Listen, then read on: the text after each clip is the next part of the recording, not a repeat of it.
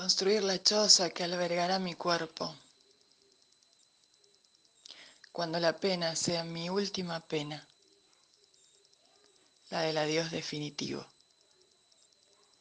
como una casa luminosa, radiante de compañía, plena de soles mañaneros y lunas de invierno tibio, adornada con las primeras y las últimas flores de mi vestigio, las mismas que he sembrado desde el día originario en que salí de mi nacimiento para despilfarrarme en vida,